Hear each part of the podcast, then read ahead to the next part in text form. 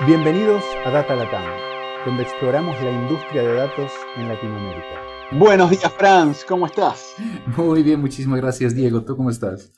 Bien, bien, bien, muy bien. Escucharte la voz, ver que está todo bien. Eh, aquí en San José, una linda semana, buen sol. Dijimos que no íbamos a hablar tanto del clima, pero no puedo evitarlo. Acá estoy con mi perro y en una semana que estuvo interesante con un montón de temas de, de Data Science, como siempre. ¿Qué tal vos?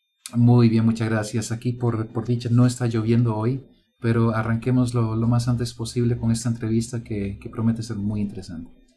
Bien, bien, bien. Así que vamos a eso entonces. Buenos días, Raúl, ¿cómo estás? Buenos días, Diego. Buenos días, Franz. Un gusto estar con ustedes. Qué bueno, qué bueno. Y contanos dónde estás para que la audiencia sepa desde dónde estás parado en este momento.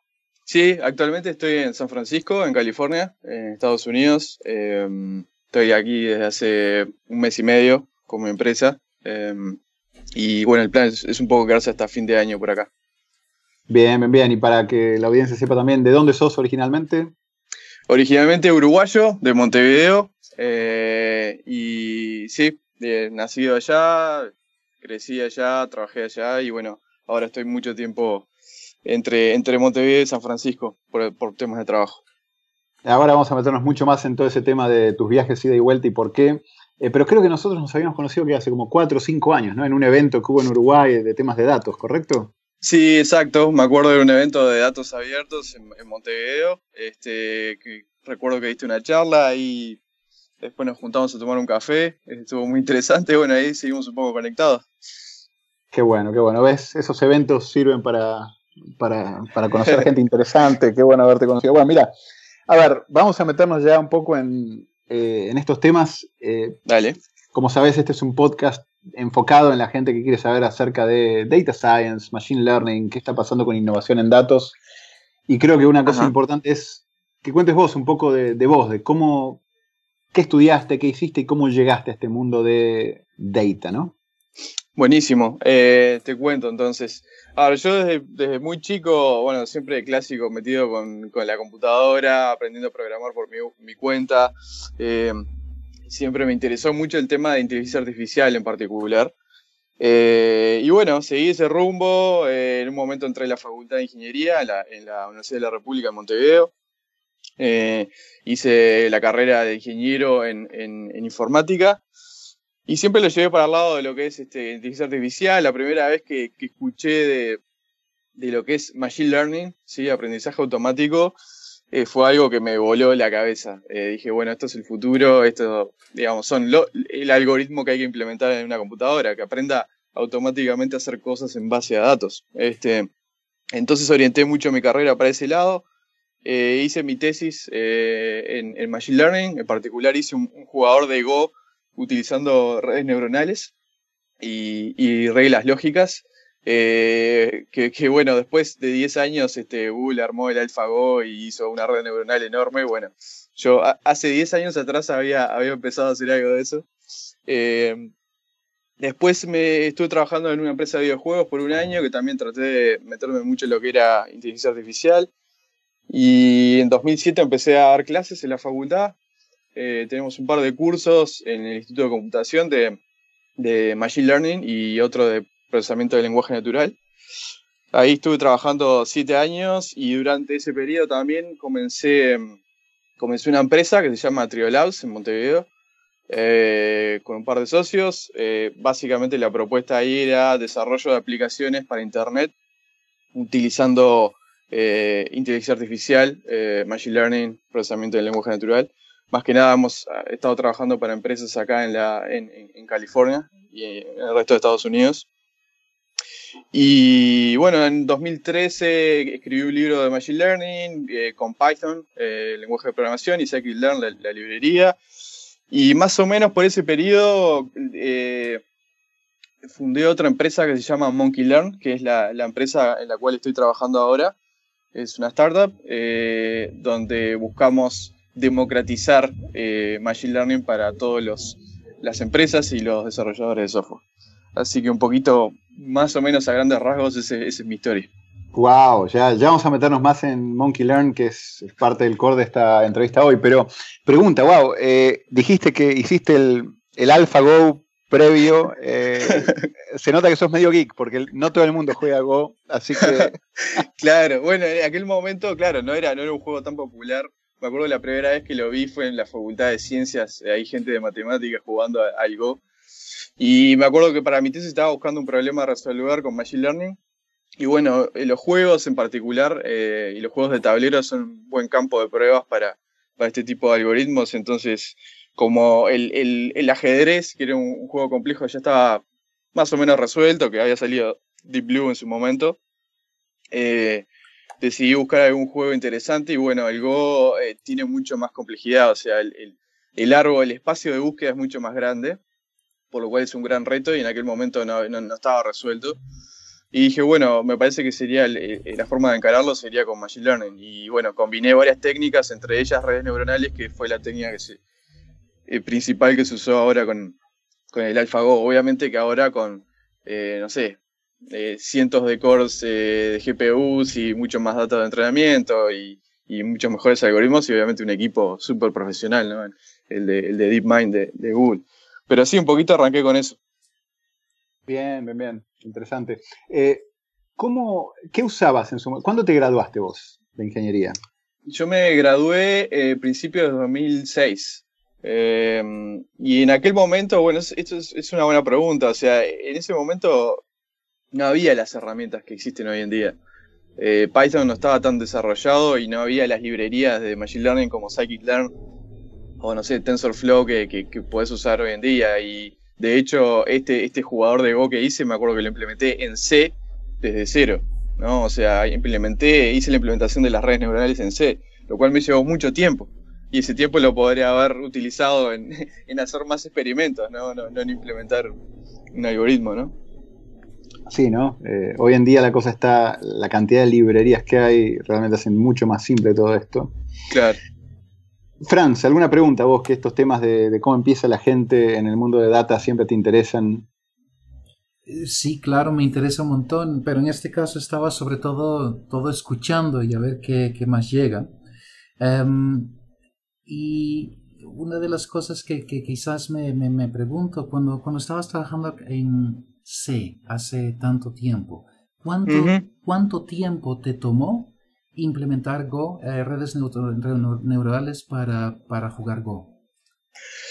Y sí, fue, fue un tiempo sustancial de, de, mi, proyecto. Seguramente haber estado implementando quizás cuatro meses solamente eh, las redes, es porque, mm, digamos, en, sí las redes neuronales no son complejas. El tema es el algoritmo y la eficiencia para que entrene lo más rápido posible, porque tenés que realizar varias iteraciones sobre, sobre los datos de entrenamiento, lo cual cada optimización que logres va, a tener mucho efecto en cuánto tiempo demora en entrenar, que podés estar entrenando varios días, dependiendo del, tamaño de, los datos.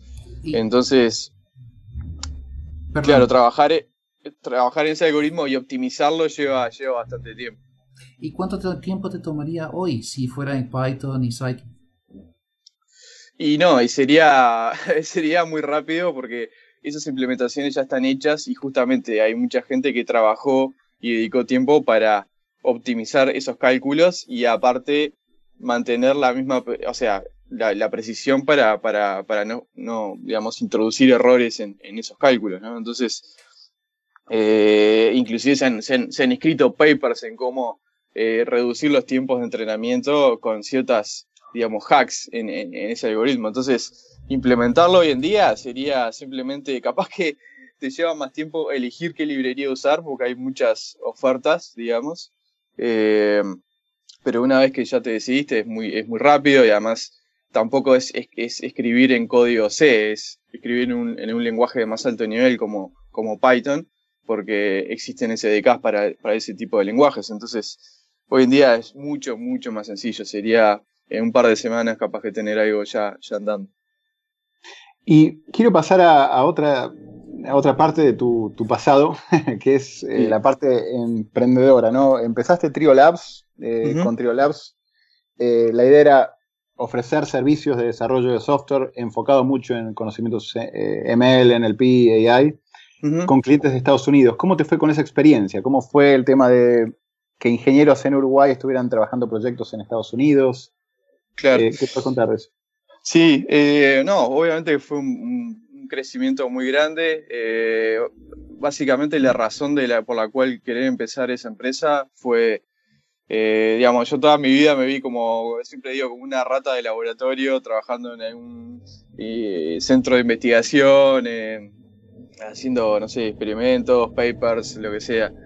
Pero tuve un poco de experiencia en eso en la facultad y me sentí como que no tenía control de, de qué hacer y cómo, cómo hacerlo.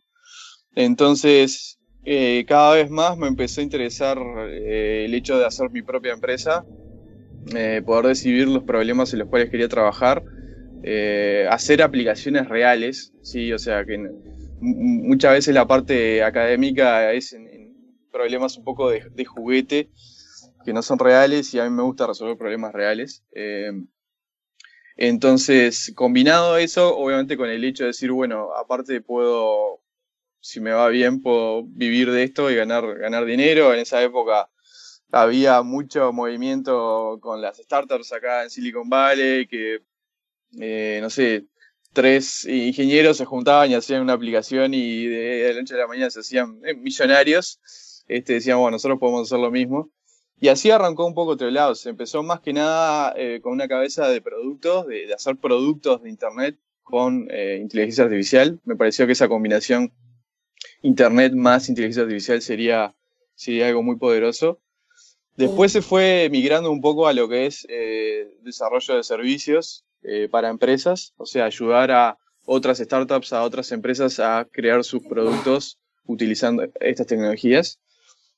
Eh, y ahí se aprende mucho porque ves varios problemas diferentes, interactúas con gente de acá, aprendes de esas personas, aprendes más que solo hacer un producto, sino cómo llevarlo al, mercado y, cómo monetizarlo. eh, por lo cual, eh, sí, en general fue un proceso de aprendizaje muy, muy interesante. Al principio, lograr esos clientes fue, fue difícil, porque como decías, estando desde Uruguay, vendiendo para Estados Unidos, eh, hay que saberse vender bien. Eh, creo que hay varias ventajas de, la gente de Sudamérica respecto al resto del mundo como para proveer esos servicios. Entre ellos, que hablamos bien inglés, que estamos en un buen uso horario, que tenemos más compatibilidad con la cultura americana. Eh, pero bueno, fue un trabajo, digamos, de hormiga y cada vez vas logrando un poco esa marca y, te permite abrir nuevas puertas, vas yendo a conferencias, vas conociendo gente, eh, te van haciendo referencias eh, de otros clientes y, y, así vas creando tu, tu negocio. Bien, bien, bien. Y me imagino que en base a esas experiencias después fue que decidiste armar Monkey Learn. Así que, ¿por qué no nos das el elevator pitch de Monkey Learn para entenderlo y después nos decís cómo te transicionaste o cómo, cómo te inspiraste? Ahí está. Bueno, tal cual. O sea, Monkey Learn surgió de una necesidad orgánica. Eh, básicamente resolver nuestro problema, que era poder crear eh, modelos de Machine Learning más rápido y más sencillo.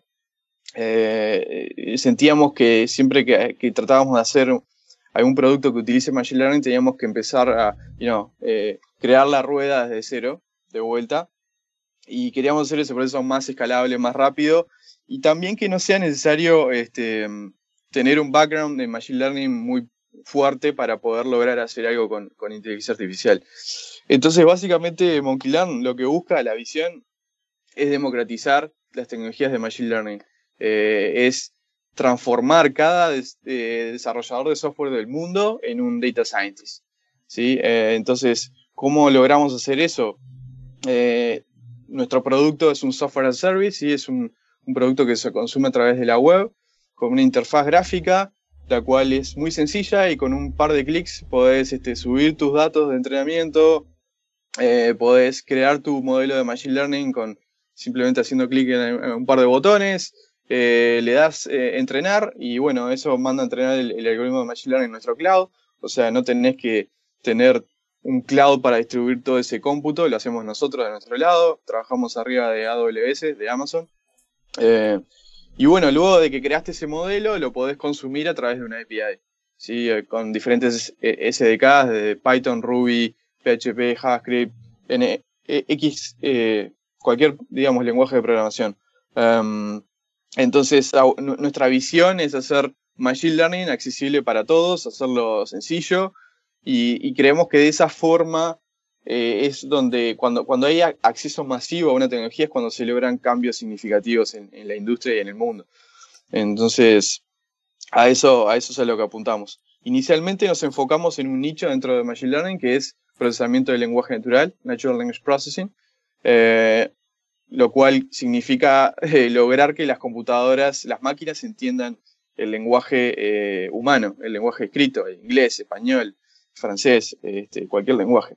Em, y básicamente lo que permitimos a los usuarios es crear clasificadores de texto con Machine Learning em, de una forma muy sencilla y también lo que se llaman extractores. O sea, los clasificadores asignan eh, categorías o tags al texto, que puede ser sentiment analysis, clasificación de tópico o, lo que sea que quieras hacer, y los extractores, que es básicamente extraer datos dentro de los textos. Por ejemplo, entidades, este, no sé, nombre de empresas, modelos de productos, eh, lo que sea.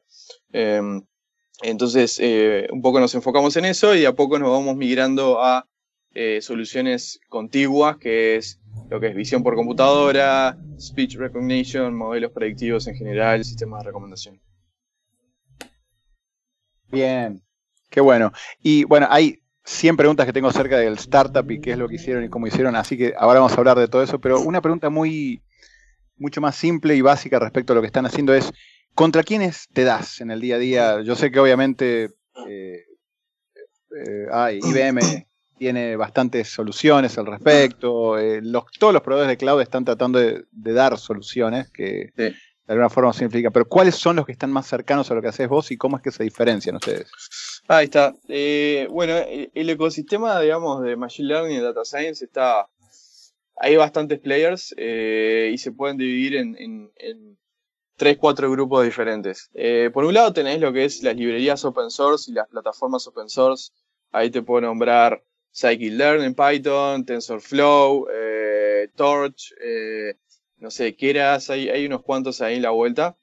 Eh, y por otro lado tenés lo que son las platforms as a service, que son como infraestructura as a service, que ahí son pocos players, que son Amazon, AWS, que tiene un producto de Machine Learning, tenés Azure de Microsoft, Machine Learning también, tenés Databricks, que es otra empresa, Ah, entonces, esos dos grupos están orientados más que nada a expertos en data science. Quizás para algunos de los, de, los escuchas de hoy eh, están usando esas herramientas, probablemente. El tema es que, por nuestra experiencia, para lograr eh, crear modelos de Machine Learning efectivamente, que funcionen realmente bien, que estén listos para producción, eh, se necesita un esfuerzo muy grande y un equipo de data science con un background importante en, este espacio. El tema es que esa gente es bastante escasa, eh, los data scientists son poquitos en el mundo, cuesta, este, digamos, formarlos y no todas las empresas los tienen. Entonces, lo que nosotros queremos hacer es justamente simplificar el proceso y, que no sea tan complejo eh, como es usar estas librerías o estas plataformas. Por otro lado, tenés en nuestro caso particular lo que es la aplicación a procesamiento del lenguaje natural, APIs de, de NLP genéricas, tenés eh, Alchemy API que ahora es de Watson, tenés Aileen, tenés Indico eh, y algunas más. El tema es que esas son librerías NLP que las podés usar y, eh, digamos, son genéricas. No se pueden adaptar para tu, para tu problema particular. O sea, no puedes entrenar un modelo de Machine Learning con esas librerías. Entonces, ¿cómo nos diferenciamos nosotros al final del día?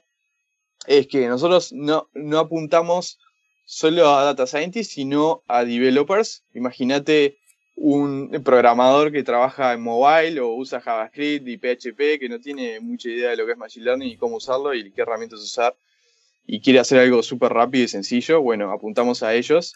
Obviamente los data scientists también nos usan a, nosotros porque es mucho más rápido prototipar y, llevar el modelo en producción.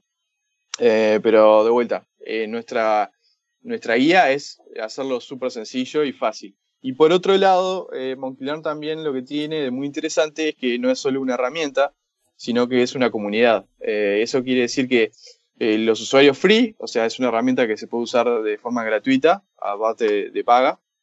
Los usuarios free tienen que compartir los datos y los modelos de Machine Learning que crean, ¿sí? como si fuera un GitHub de Machine Learning. Entonces, eso genera una librería de modelos preentrenados. Entonces, cada vez que entras a Moncler, no necesariamente para resolver un problema lo tenés que crear de cero. Podés buscar por modelos preentrenados. Por ejemplo, no sé, imagínate que querés hacer sentiment analysis en tweets en, alemán acerca de aerolíneas. Bueno, capaz que buscas en Moncler y ya alguien lo creó y lo puedes usar y ya está, o puedes usar ese y mejorarlo, ¿sí? Entonces, eso tiene un potencial muy grande porque es un efecto, digamos, network. mientras más usuarios tenemos, más, más este valor tiene la plataforma. Tengo una pregunta en alguna época, hace mucho esto, ¿eh? así que no, no te puedo, no sé en qué estado están. Ahora, había hablado con una persona de eh, BigML. Sí. Eh, ¿Vos considerás que ellos son competencia directa, que, no? ¿Cómo, ¿Cómo son esos jugadores? Sí, conozco al, al, founder y CEO, Francisco Martín, personalmente, eh, de español. Eh, eh, él tiene un producto muy bueno. en cierta forma es, es competencia de Monkey Learn, sí. Ellos están enfocados más a Machine Learning en general y aparte es como más, de vuelta, más orientado a data, data scientists con experiencia en el, en el, en el ámbito. En un momento estuvieron bastante enfocados en la parte académica, Ahora es un tipo que no lo sigo, de hecho, pero sí, es parte de, las herramientas que están en, el, ecosistema. Bien, mira, y aparte, preguntaba para ubicarnos. La verdad que la competencia es buena, que haya jugadores es bueno, eso no. A veces en Latinoamérica, cuando uno está emprendiendo, dice, uy, no, quiero un lugar donde no haya competencia. Bueno, no es necesario. Uno puede entrar en un lugar donde ya hay jugadores y hacer algo bien. Eh, enfocado en un segmento y hacerlo extremadamente bien y eso ya es una empresa, es un mercado. Así que... Exacto, exacto sí, tal cual. Eh, eh, siempre va a haber competencia en cualquier cosa que hagas. Este, es bueno que, haya porque quiere decir que hay, que hay interés en, ese mercado. Eh, si, no, si decís que no hay competencia, seguramente es porque no, no investigaste lo suficiente, capaz que es un poco más indirecta. Eh, el tema es que el mercado es muy grande, hay mucho espacio para, todos y bueno, hay que buscar diferenciarse, simplemente eso. Y mira, pasando un poco justo a ese tema, ¿no? Que es, empezaste la empresa, ¿cuánta gente son hoy? En, en eh, somos ocho personas, de los cuales eh, cinco personas son, son ingenieros con background, como te decía, en Machine Learning. Tenemos hasta un PhD que está basado en, en París, en Francia que fue colega mío en la facultad. Eh, y después eh, los dos founders que tenemos, ah, si bien yo tengo un background bastante técnico, estoy más tirado al área de, negocios em, y, y, de producto de la empresa. Eh, después este Federico, mi socio, tiene un background más en, negocios y en marketing online. Y después tenemos un chico que estaba, estaba enfocado 100% en ventas. Así que esa es un poco la composición del equipo. Lindo, lindo. Esa etapa linda en que son menos de 10 personas donde te reúnes con todos y, pivotean constantemente. está muy bueno. ¿Y cómo fue la experiencia? Sé que estuviste en 500 Startups. ¿Por qué no contaste tu, experiencia ahí yendo a 500 ahí en Mountain View el año pasado? ¿Cómo, ¿Cómo, a ver, empezaste en Uruguay, empezaste a tener, me imagino, ventas y clientes en el resto del mundo, y desde ahí, ¿cuál fue la decisión y dónde estás hoy? Qué, ¿Por qué han pasado y qué han aprendido? Bien, eh, a ver, cuando empezamos Monquilar, em, em, empezamos con capital de inversión de, los, de los founders, eh, que fueron, eran los founders de, de, de de la empresa anterior, este, Ernesto, Martín y yo, y bueno, y Eduardo también, que entró, había entrado como inversor. Entonces ahí arrancamos un poco la empresa, empezamos a, poner gente en el equipo para, para, empezar con el producto. Al principio empecé yo programando, porque era el único que estaba full time. Eh, y bueno, fue creciendo, fue creciendo. En un momento recibimos un apoyo de la ANI, que es un, instrumento del, gobierno en, Uruguay que ayuda a emprendedores. Ahí tuvimos más capital para poder este, invertir y ampliar el equipo. Eh, en un momento lanzamos nuestro alfa cerrado, que ahí fuimos a la PyCon, me acuerdo, en Montreal en 2014, en abril de 2014. Ahí presentamos el producto en el público por primera vez tuvimos muy buen feedback.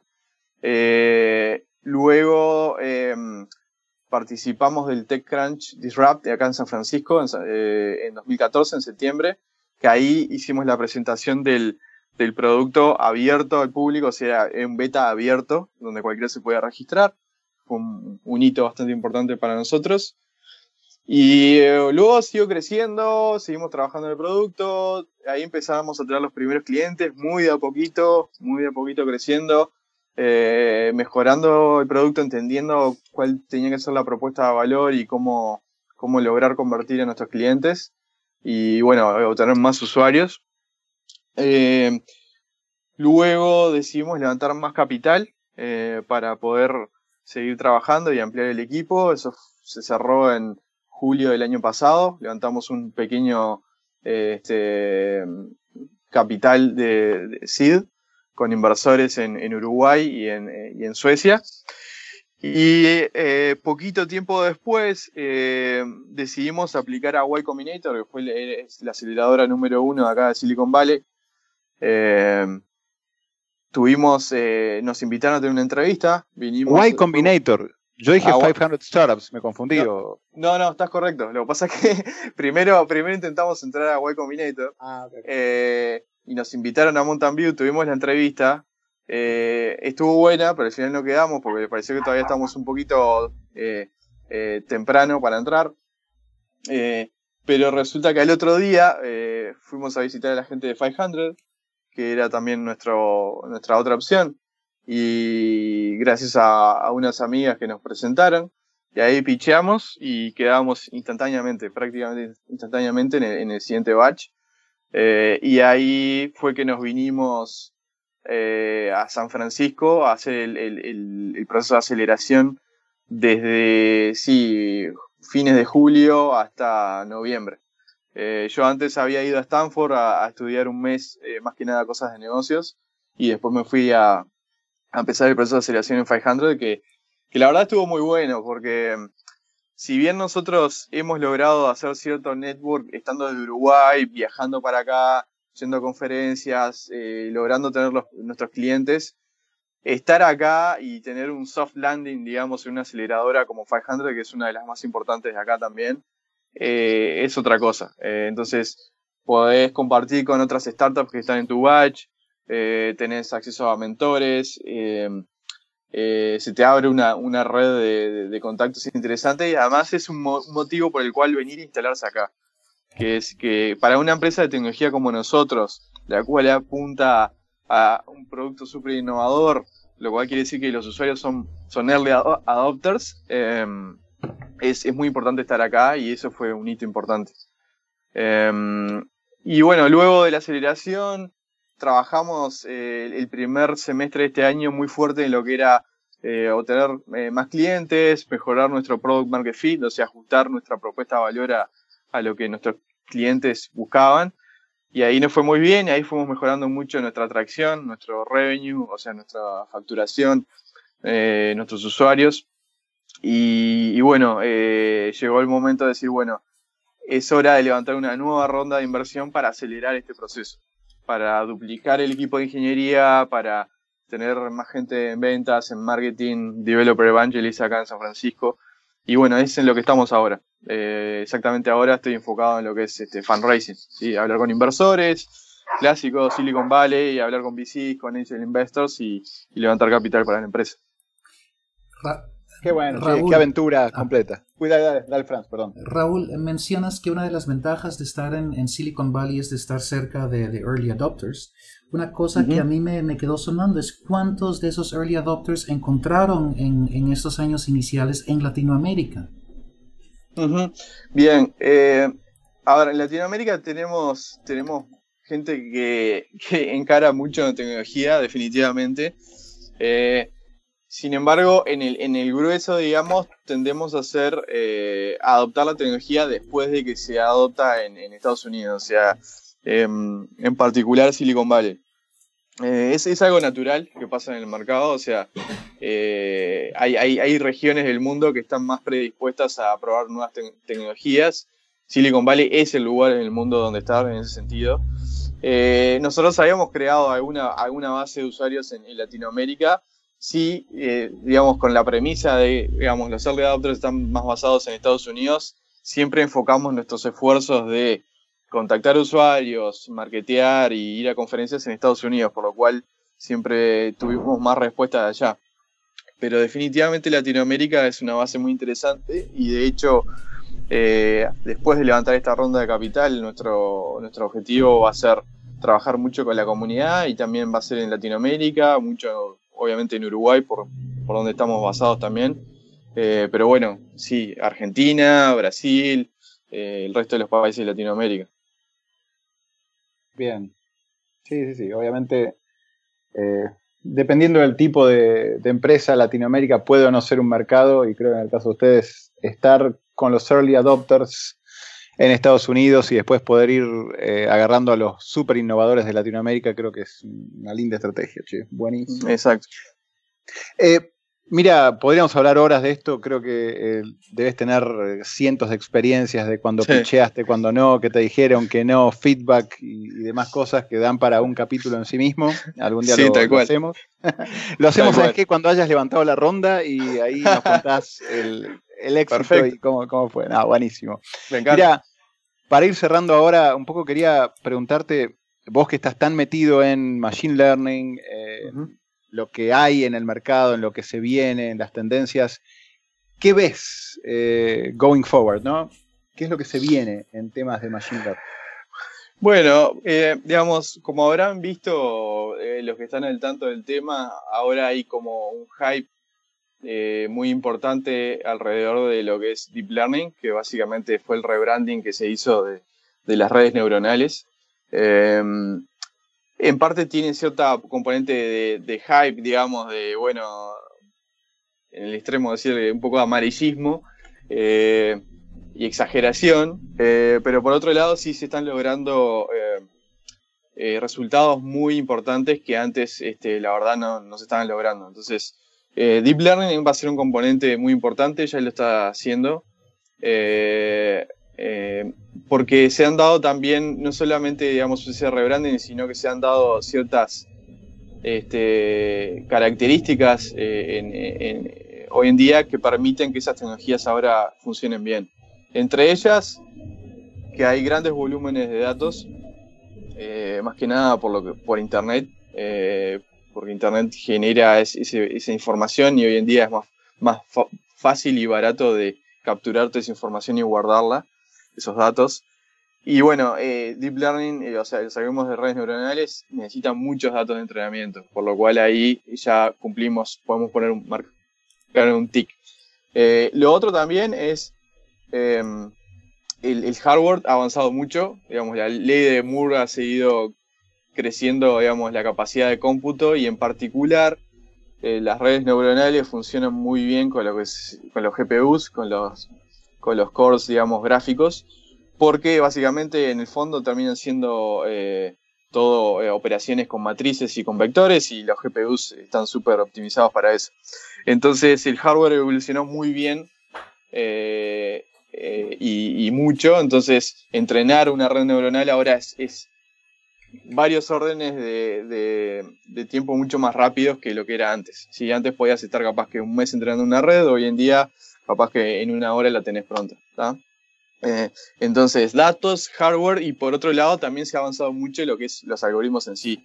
Eh, han, habido grupos de investigación que vienen desde varias décadas, hay varias camadas de investigadores, eh, acá en Estados Unidos, en, Canadá también, Benchio y, otros más, que ahora esos algoritmos se están implementando de formas más eficientes y ha salido también camada, camada de, investigadores nuevos, gente que se ha ido para Google, gente que se ha ido para Facebook.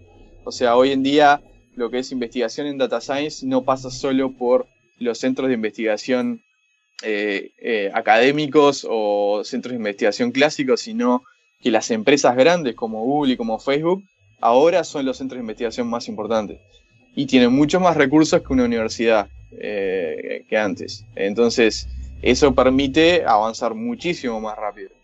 Eh, y aparte que se aplica mucho en lo que es la industria. Entonces ahí la cabeza también cambia bastante.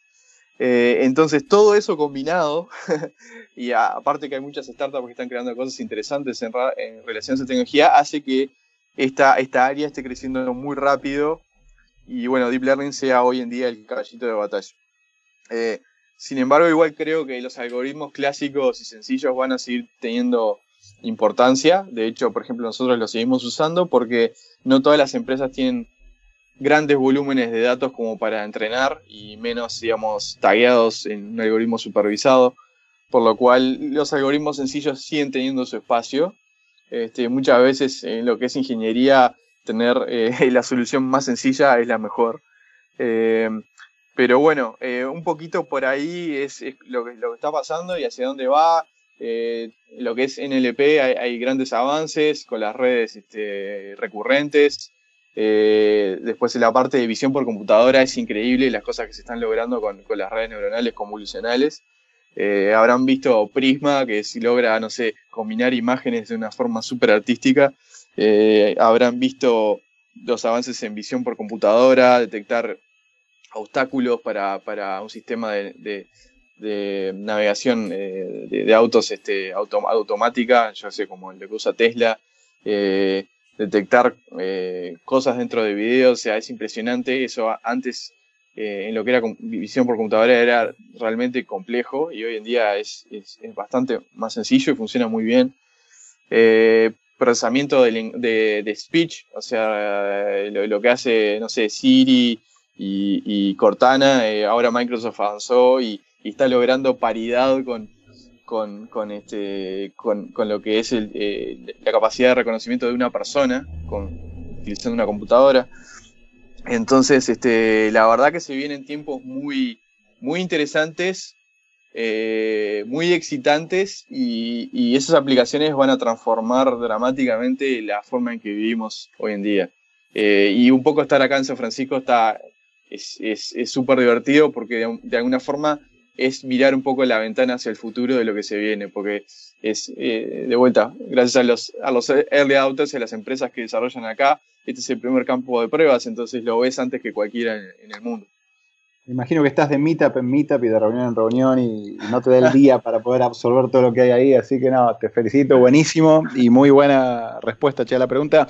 Mira, te hacemos una última pregunta para poder dejarte seguir eh, en tu pitching y búsqueda de dinero para la empresa.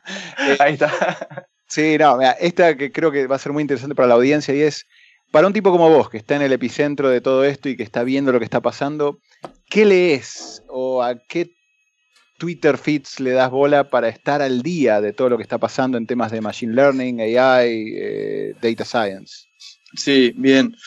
A ver, obviamente como estoy un poco más tirado en la parte de, negocios y startups, eh, soy de seguir mucho las, los blogs de tecnología, más que nada relacionados a startups, por ejemplo TechCrunch o, VentureBeat. Y ahí está bueno a veces para ver un poco las últimas aplicaciones de esta tecnología en, el mercado. O sea, que eso lo recomiendo hacer por más de capaz que, que, eh, digamos, eh, el usuario sea más, más técnico, está bueno ver qué, qué pasa en el mercado.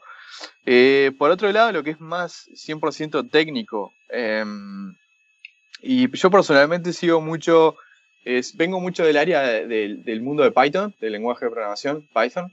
entonces, sigo mucho la gente en torno a ese espacio y además Python es, es, muy fuerte en lo que es Machine Learning y Data Science. Yo creo que eh, en ese entorno existen las mejores librerías y frameworks para trabajar en Data Science. Eh, y tenés Scikit-Learn, tenés una cantidad de herramientas más que se complementan muy bien. Eh, por ejemplo, no sé, hay Python Notebook que, para hacer pruebas y, graficar y correr código y mostrar código es, excelente, ahora se llama Jupiter. Entonces sigo mucho la gente que está en ese, en ese mundo, eh, gente de Scikit-Learn, no sé, te podría nombrar, no sé, Olivier Grisel, que es uno de los core developers de Scikit-Learn, eh, Jake Vanderplas también, tiene muy buenos tutoriales que se los recomiendo para hacerlo.